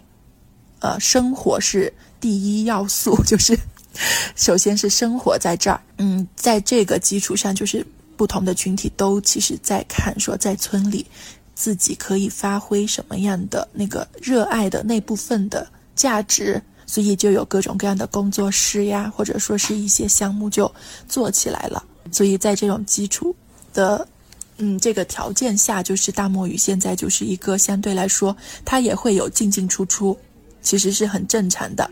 但是是少量的进进出出。就是核心的这个主体，我觉得还是比较稳定的。现在，那经历过二零幺七年那一那一波的这种热潮，后来当然又退潮了。是，但有没有留下一些不良的影响，或者是，或者是后果，是你们现在还不断的在处理善后的？嗯，呃，因为我们这里本地的这个情况，就是它刚好容纳的这些有限嘛。总的也就只有一百栋左右的建筑可以对外出租的，而而且就是那个，基本上他们走了之后转手之后，你会发现来了的人，他只要是能生活下来的人，基本都是对的人。嗯，所以在那一波之后，就后面就是反而进入到了一种更呃稳定的一种状态了，没有什么太大的那种负面的。不良的影响。那政府因为在我们这边的话，它比较弱的一个状态，就是说它，呃，首先是可能也没有太多的经费想来推动，呃，那我们反而有了一个自由的一种空间。但是在一七年左右的时候，也刚好是那个阶段，就是我们也做出了一点点成绩嘛。但是那政府就是他们也会觉得是自己的这个。啊，一些政绩，各级政府都会来参观这个村子，所以在那年，其实我也帮助接待了各级的这些部门。呃，在这个过程中，大概找到差不多一千万左右的资金，帮整个村做了一些基础设施的一些改善。啊，嗯哼，对，所以就是也会有一些外来的一些这种力量吧。嗯，但是相对来说，它可能不是一种掌控式的。嗯嗯，明白。呃，所以我们留出了一些自由度。嗯，对明白。嗯，呃，短短你有观察到这种会让人担心的这种热潮的出现吗？火热的这种状况？我我更感受到的，它可能不一定是个体啊，就是去到乡村。我觉得其实品牌在最近几年会呈现出挺明显的一个。乡村转向，我不知道这样说合不合适，因为像我刚才提到，其实有很多品牌开始做可持续发展的时候，会将目标聚焦在乡村嘛。那这个时候到底是将乡村作为一种内容资源，还是说将，还是说真的本土化的扎根在乡村？我觉得是还挺不一样的两种模式的。嗯，然后，但是我我会有接触到的，我比较喜欢的一个品牌哈，他们是，嗯，他们有很多可持续发展的计划，也会和乡村有关，但他们自己是有，首先他们自己会有自己的一个呃农场，他们自己员工吃的饭菜都来自于这样子一个有机农场。所以其实每一个员工是能感受到，如果我们去从乡村中感受更生态的食物啊，以及感受到这种更自然宁静的环境是什么样，它跟自己员工的整一个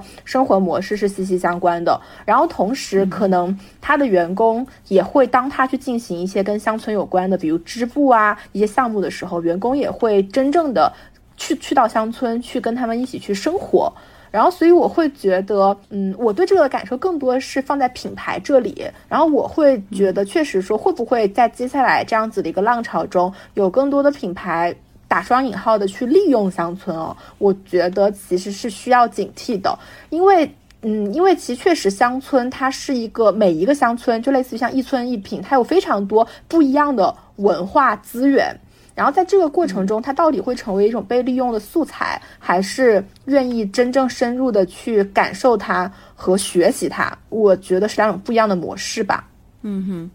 ，OK 呃，然后我想来问另外一个问题是，诶，刚才前面我有个问题好像其实并没有回答，对不对？就是关于这些乡村土生土长的。到城市发展的年轻人，当他回家来探亲的时候，看到你们这些城市选择到他的乡村来去落脚，然后生活下来的外地的人，他们怎么看你们？就你们的新村民、老村民怎么看你们这个新村民？如果同样是年轻人的话，韩寒子，你你有过这样的经验吗？有啊有啊，就是嗯嗯，铁牛村的这个还挺让我惊喜的，因为属于我意料之外的事情。就是呃，我认识一个人，他本来是一个在城市工作，然后因为疫情，所以他返乡，呃，在镇上开了一家火锅店。呃，在做自己的小本生意。然后当他看到我们在在铁牛村捣鼓的这些事情，哎，他觉得这群人好像有点意思，但但他又不太知道他们我们在干什么，所以他就有一次鼓起勇气来去来去敲开我们的工作室的门，就是跟我们的小伙伴相识，然后。这个相识就发生很大变化。那时候我们在装修我们的民宿尬舞，然后这他这个小老板，那他也是个很九五后，是一个很年轻的人，他就他就在上班下班之余，他就跑过来跟我们一起刷墙，然后跟我们一起玩儿。然后，诶，他就觉得我们这些理想或者是想做的事情都非常有趣，他就最早认识我们这一批人。所以，当我们在铁牛村发展的时候，我们想要开一家餐厅的时候，就想到这个年轻人。那时候，我们就就邀请他，是不是来跟我们一起，我们我们些老村民合作，一起来创办我们的呃铁牛村第一家餐饮，就铁牛妈妈的餐厅。所以。最早最早就是对我们充满好奇的年轻人，他就是加入了我们的团队，就变成了我们的一员。就现在就铁牛村，或者是现在大众点评上都可以可以可以搜得到还不错的一家以节气做节气套餐的创意餐厅，就是他就是我们和一个新村民的设计师和这个本地的小伙子，还有铁牛村本地的娘娘和大厨一起开办的一家餐厅。嗯，那。那那还有其他人，其实，在整个过程中，有因为这其实是跟我们跟他的关系熟不熟决定的。所以，当我那时候最早我在铁牛村的时候，其实目的是为了跟大家。大家是不是要认识一下，处好关系？我接到的任务就是去走访，去大家家里吃饭。然后，因为本地妈妈、四川妈妈娘娘做饭都特别好吃，那我去走访，跟大家相识一下。所以那时候我最早，因为我也是三年前最早来铁牛村的七个人之一，就驻村的人哈，所以我认识了一群年轻的姐姐们。那这些姐姐其中有一个，她就是，呃，开了我们铁牛村第一个农家乐，嗯。呃，第二个农家乐吧，就是就是我们的现在铁牛村现在非常火，就是因为还有另外一个姐姐，她原本是在上海，就是原本工作在上海，后来为了育儿来就返乡，她也能感受到我们在给铁牛村带来的这些变化，她也开了她在铁牛村开了一家民宿，所以其实我了解到哈，当这些村民朋友们，特别是年轻一代村民朋友们，他们能够。跟我们相处的比较好，他们其实是能感受到我们真正想要全情投入的，在在在想要建设些什么、创造些什么的时候，他们是放下那个戒备心，而且而且对我们说，如果你们需要什么支持，那我们来帮你们啊。然后他们也在这个过程中感受到说创业所给他们带来的第一批福利。嗯哼，那他们这样，你刚才讲的这个案例，这个年轻人他是属于在城里发展的。还是说他哦，以前，所以他也是回到他自己的故乡。他是因为疫情，所以回回本来回乡创业，后来跟我们一起创业。嗯，OK。那我我再来问你们另外一个个也很实际的问题啊，因为我我听你们刚才的呃，就是说选择到乡乡村的这样的一个入乡的生新的生活方式，你们都当时都是属于比较年轻，所以我我觉得就是在你年轻的时候还没有这么多的。算是生活上的其他的呃新的条件的时候，那种入乡的或者到乡村生活的决定比较容易做。但是如果你今天是有了孩子，或甚至是你你在乡村生活下来了，然后你孩子出生了，那你知道吗？很多时候中国人对于孩子的教育的问题一直都是非常非常的注重看重。那会不会担心啊？乡村的这个教教育的质量，比如说比不过？一线城市，然后对于孩子的这个教育的，会不会跟城市的孩子就就是不在同一个起跑线上啊？等等，这是这是一个实际的问题。我想问问你们啊。第二个问题是，你们刚才也有提到，就是可能五十岁以上，其实像我这样年纪啊，五十岁以上已经到了退休年纪，希望能够有一个新的生活方式，但是也还能够再回馈社会，所以他选择到乡村去，把他的这个价值再利用起来。但是因为年纪越来越大的时候，他肯定在健康上面，他对于医疗的需求一定会比你们在年轻的时候的需求要来的迫切。那么乡村的这个医疗的资源还有这个质量，跟一线城市来比较起来，对于这些年纪稍微长一点的人，他到了乡村，他难道不会是一个很实际的、实际的担忧吗？所以像这一类的，在你的生命、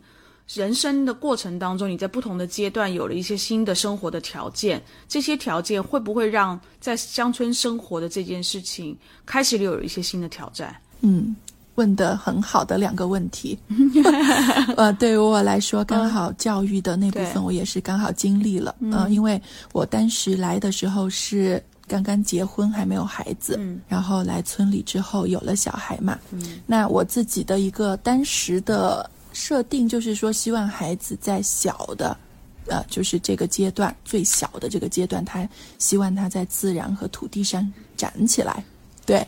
所以。呃，我的孩子也是，呃，三岁以前就是是在大墨鱼村，呃，长大的，嗯。嗯，然后我们的那个新村民其实也会有这种同龄的孩子，那前面的几年就是村里也有村学，就是新村民自己成立的，为了解决孩子教育的这个需求做的一个那个个幼儿园。啊，到我儿子差不多快要入学的那个时候。就只有三四个小朋友是同龄的孩子，啊，再往前几年可能还有差不多十个孩子，嗯，但是到现在就更少，所以这个也是一个确实是一个问题，呃，那么三个孩子、四个孩子，你就很难去真正去把这个村学能够办起来，对，所以在我那个孩子要入学的时候，我们就做了一些抉择吧，算是，因为，呃，村学它。无法做了之后，如果要上学的话，如果去昆明市区上学的话，不如去上海上学。嗯，因为我先生是上海人，对，那我们就呃选择了孩子还是呃去上海上学。但是对于我们来说是另外一种不一样的考虑，因为小朋友已经有前期的在土地上的这种经验了，而且也看到他在土地上。呃，生长出了一些很稳定的一些这种性格和，呃，一些适应自然的这种能力，但是他反而就是又有一些限制，因为我们觉得选择乡村的这种生活方式是我们大人做的决定，嗯，就是如果我们让孩子只有这一种选择的话，其实对他来说是一种限制，所以我自己个人就认为需要让孩子尽早的去了解还有哪些。生活的，呃，各种各样的百千百万种的这种生活方式的可能，以及在城市大家是过着什么样的一种日子，然后看世界。所以我就觉得现在这个阶段设定的就是想让孩子尽早的看到各种可能性，嗯，然后选择他自己喜欢的，而且他都是经历过了之后去选择，其实是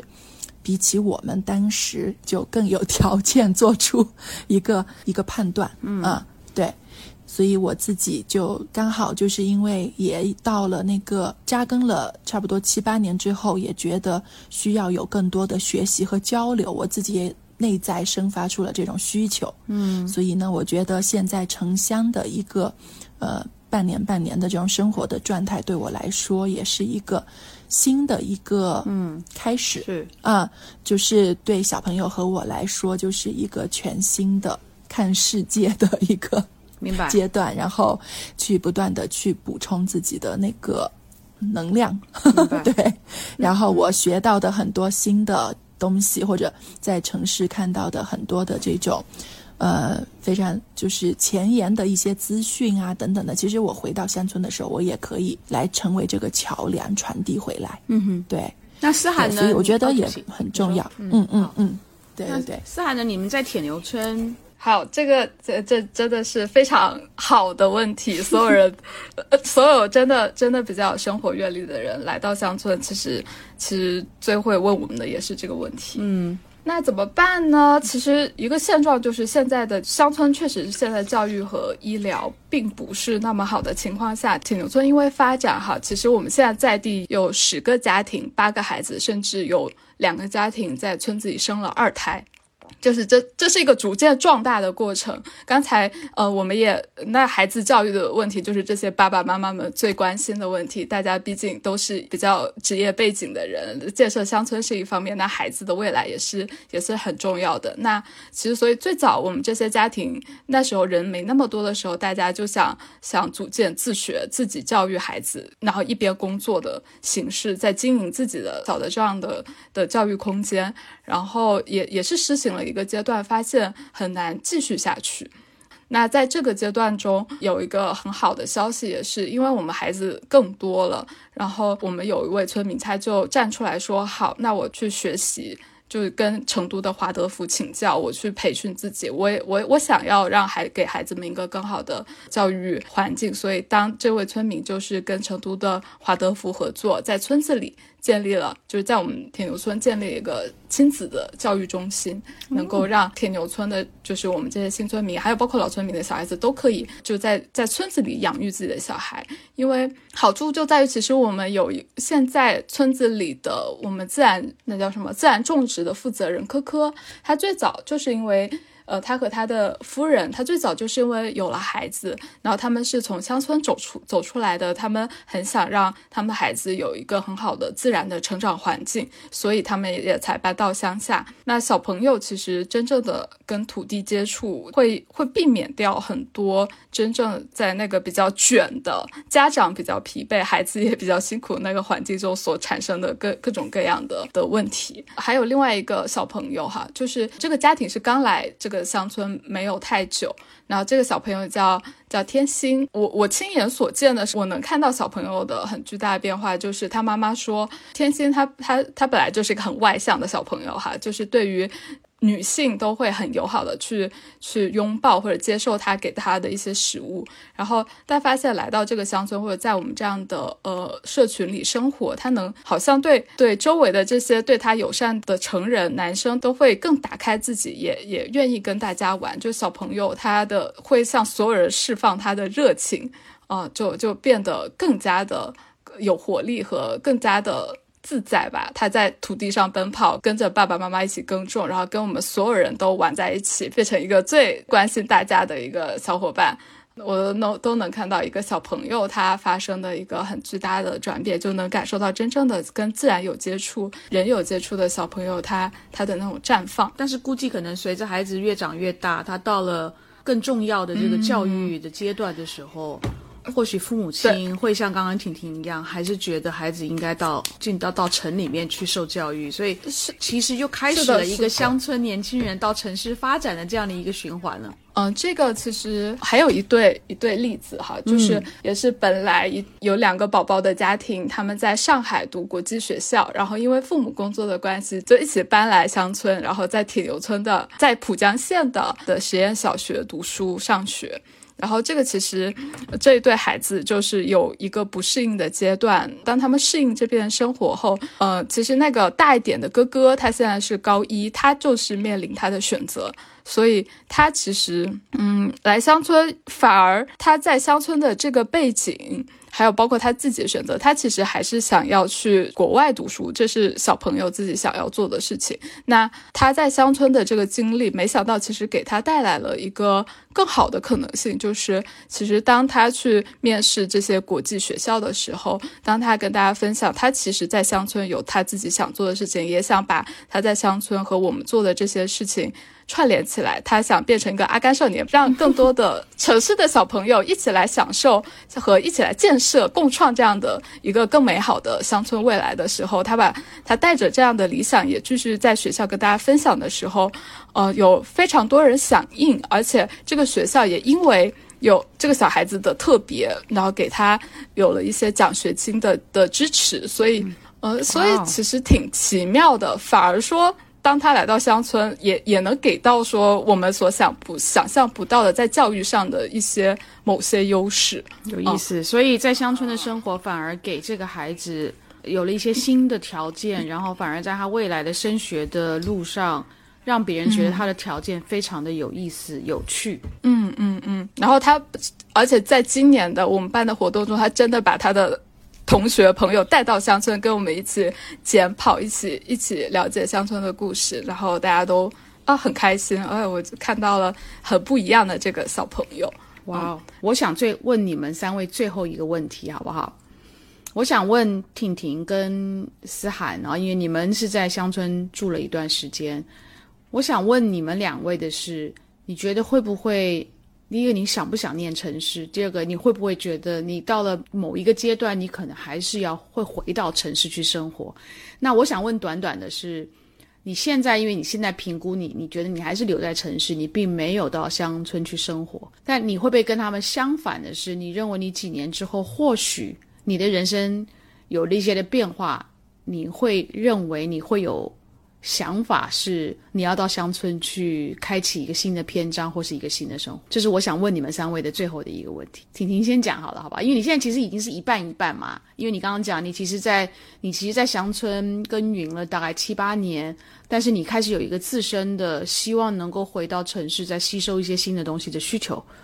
所以你现在是一半一半的时间了。嗯，对。所以就是，其实可能是在不同的阶段，呃，你需要去珍惜当下的那个，可以去呃，真的去行动的那个条件和可能性。对，因为呃，比如说像有了孩子之后，你的各种选择，你很难说只能只以自己为中心。对，那现在的话，我其实。我认为，就是现在我自己的这个状态，它是一个类似于一个桥梁的一个作用嘛，就是把城乡可能之前我我们会认为可能是二元对立的，但现在我更认为它其实是可以链接起来的。嗯对我也在努力的在做这样的一一个推动啊。然后我自己的话，其实后面的下一个人生阶段，我我其实还。就是越来越不知道，我我现现在就觉得那个，因为，嗯，就是当你能够不断的每一个阶段能够打破或者打碎上一个阶段的那个身份和标签之后，就是你会变得更加的自由和 勇敢。嗯，所以呃，无论是身在城市还是乡村，对于我来说，可能都不是。更重要的问题了，而是践行，就是我自己非常坚定的，就是践行这个永续生活的这种生活方式。嗯，所以在城市，因为我最初也提到它是更难去实现的。嗯哼，那如果我在城市能够有更多的一些实践实验。呃，能够挑战更难的一些 东西的话，我觉得对我来说也是一种更好的一个试炼，对。然后再到下一个阶段的时候，可能是更融合的一些东西会出来。而且现在就是我有另外一些时间，就是也在帮助一些想要去乡村扎根的小伙伴们，嗯哼，就是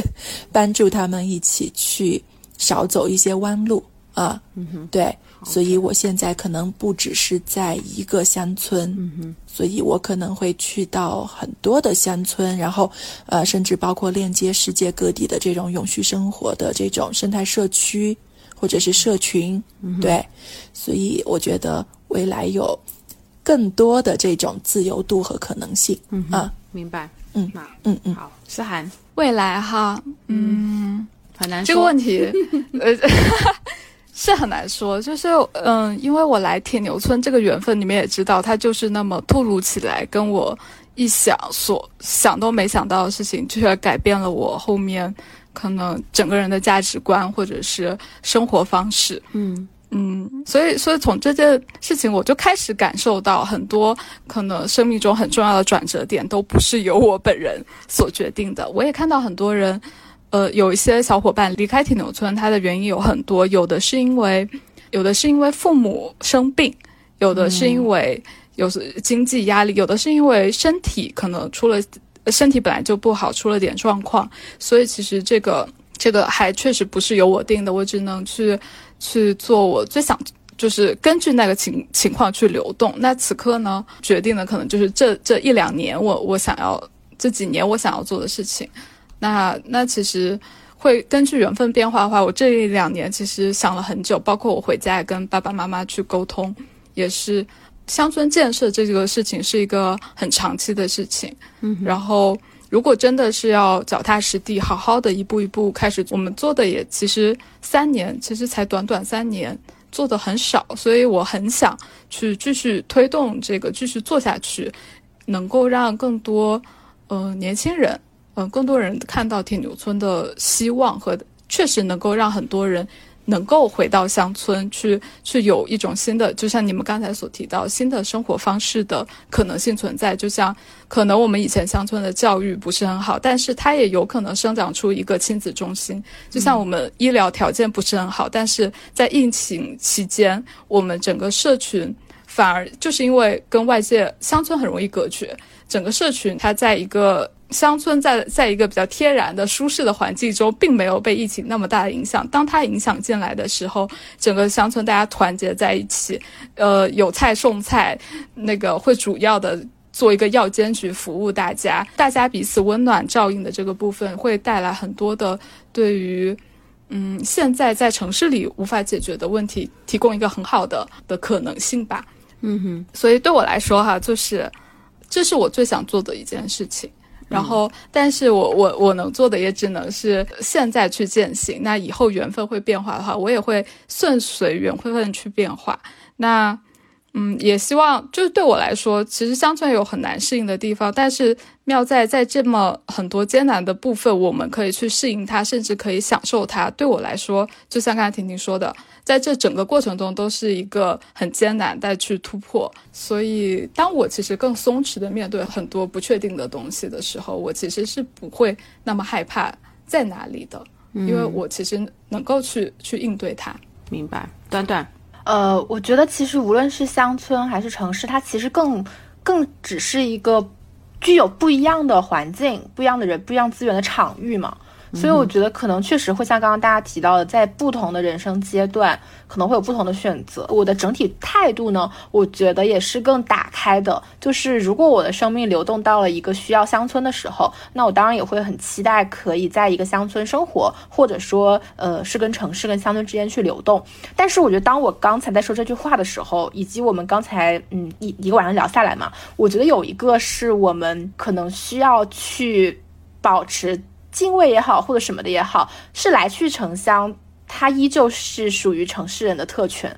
就是，嗯，我们像比如说像刚才婷婷提到，当我们感觉自己的教育资源更需要上海的时候，我们可能会有有有有有有办法再去到像上海。嗯，但是不是每一个乡村的伙伴，他想要更好的教育资源，他就能去到上海的。嗯嗯，所以其实很多时候我们在。讨论来去城乡议题的时候，我们有点像是会把自己放到一个场域去说，我到底是选择了乡村还是选择了城市？但其实，如果本身是一个有特权在城市生活的人，我们从来都没有完全说我去选择乡村人的身份，反而只是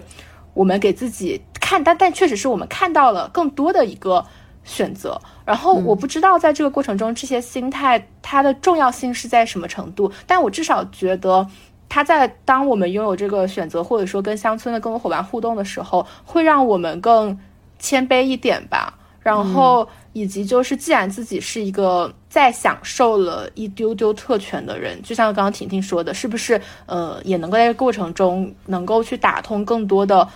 资源？我会觉得今晚跟大家聊下来，我也有这样一个。感触，嗯嗯，我我很非常喜欢短短后面的这个分享啊。今天因为我们其实时间也不是真的不是非常多，因为我们三位嘉宾，我觉得他们各自的经历都都都都值得再深挖。我觉得你们的经历非常都非常的有趣，但是我觉得短短最后的这个分享是一个非常好的，大家听完可能一个多小时的内容了之后。对自己的一个思考，就是我的生命的阶段，我的我的生活，我在大城市里面的是，我我我获得了什么？我的人生获得了什么？然后我我如果在乡村，我选择了什么，或者什么东西选择了我？我觉得这些都是非常值得思考的，呃，一些人生上的课题吧。但我觉得今天，呃，尤其是两位选择到乡村生活的年轻人，我觉得很庆幸的就是。就是你们讲的，并不是到乡村去躺平，而是你们在乡村开始了新的生活。你们是在生活的，你们是把你们的生命过得更精彩。然后你们也做了一些事情，是为了是帮当地的当地的村，其实是做了一些不错的贡献。所以，我我我觉得这个是我觉得这是我觉得对社会是一个非常好、非常向善的一个发展的方向。这是我我觉得很庆幸，我们年轻就是你们两位年轻人进到乡村，并不是一个躺平的状态。那随着我们现在看到的这种趋势，呃，离开大城市的人，不管他是回到自己的家乡，或者他去选择另外一个生活压力不是这么的大，或是说人与人之间不是这么冷漠的一个新的生活的空间，展开一个新的篇章，我觉得这些都是。这个时代可能在做的一些生活上跟生命上的反思吧，所以我希望我们今天的听友能够从我们三位嘉宾的经历上面，呃，能够有一些我我觉得有非常多值得参考的经历以及参考的意见，还有一些问题。那如果有对于要到乡村生活有兴趣的听友，可以私下去联系我们这三位嘉宾，我们到时候会把你们三位的，如果你们不介意的话，联系方式我放在我们的 show notes 里面。我相信我们的听友听完这一集还有更多更多的问题，我自己都有非常多的问题。那我们就鼓励我们的听友，如果可以的话，你们也不介意的话，跟你们联系，然后可以再做更深入的讨论。OK，那我们今天非常的感谢短短啊韩寒子思涵还有婷婷到我们的节目上跟大家做。他们自己就人生跟生命的反思，然后他们乡村生活的经历，我觉得非常有价值，非常有参考价值。谢谢大家，谢谢，谢谢，嗯，谢谢，拜拜，拜拜，拜拜。